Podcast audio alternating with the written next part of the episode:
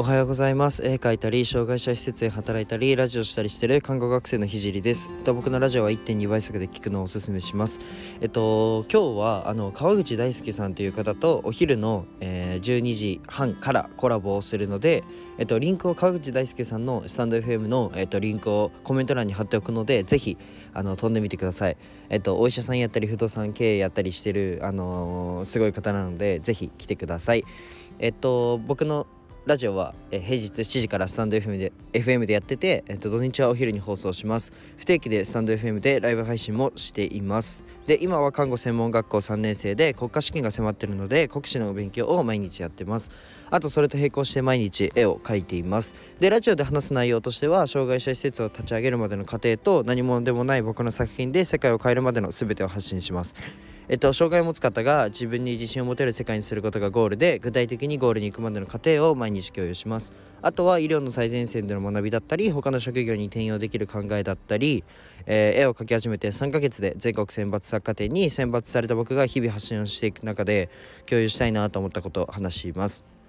まあ、夢を叶えるまでの日記みたいなものです。で、コラボの依頼は Twitter とインスタにて、えーと、DM でお願いします。で、えっ、ー、と、今日のテーマは、えー、僕の好きを作るというがっつりクリエイティブの話をはい、していきたいと思います。今日はあのクリエイティブアートについて話していきたいと思います。えっと僕は、うん、中学校の時にサッカーをやってだいたい帰宅時間が夜の11時で、えー、その深夜11時で11時からうん23時ですね。23時から朝の4時まで。だいたい5時間ぐらいアニメを見て、えー、5時から6時まで1時間寝てで6時に起きて中学校に行ってで学校で寝るっていうことを3年間繰り返してたのでおかげで偏差値めちゃくちゃ落ちたんですけど、まあ、アニメアニメを見る目っていうのは、まあ、僕そこから高校であの勉強を頑張ってまあでもまあ勉強頑張ってっつってもまあ看護専門学校に入るぐらいなんですけどあの勉強はそんな感じです。ですが、まあ、アニメを見る目っていうのは、まあ、養うことができました。でこれは僕の中でとても有意義であの経験値にちゃんとなってて、うんと、例えばそうだな「鬼滅の刃」をただ見るだけじゃなくてあこのシーンはこういうことをイメージさせたんだなとか僕すごい思ったのは、まあ、約束のネバーランドもあこの描写入れるだけで視聴者にこうやってあの印象付けたなとかうん、なんかイメージして見ることができるようになりました。で中学校の時も中学生の時もアニメをもう見すぎてあもうなんか最初の12話であもうこのアニメこういう展開になるんだろうみたいなをあすいません外なのでちょっと風の音が聞こえたらごめんなさい。ちょっと今日だけ我慢してください。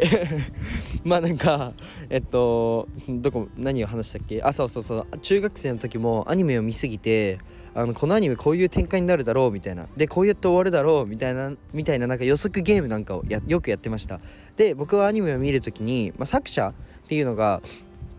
作者は何を思って作ってるのか何を考えながら、えー、作ってるのか何を、えーと、僕たちに伝えたいのかっていうのも、えーと、考えながら、えー、見てました。もちろんその時は無意識でえっ、ー、と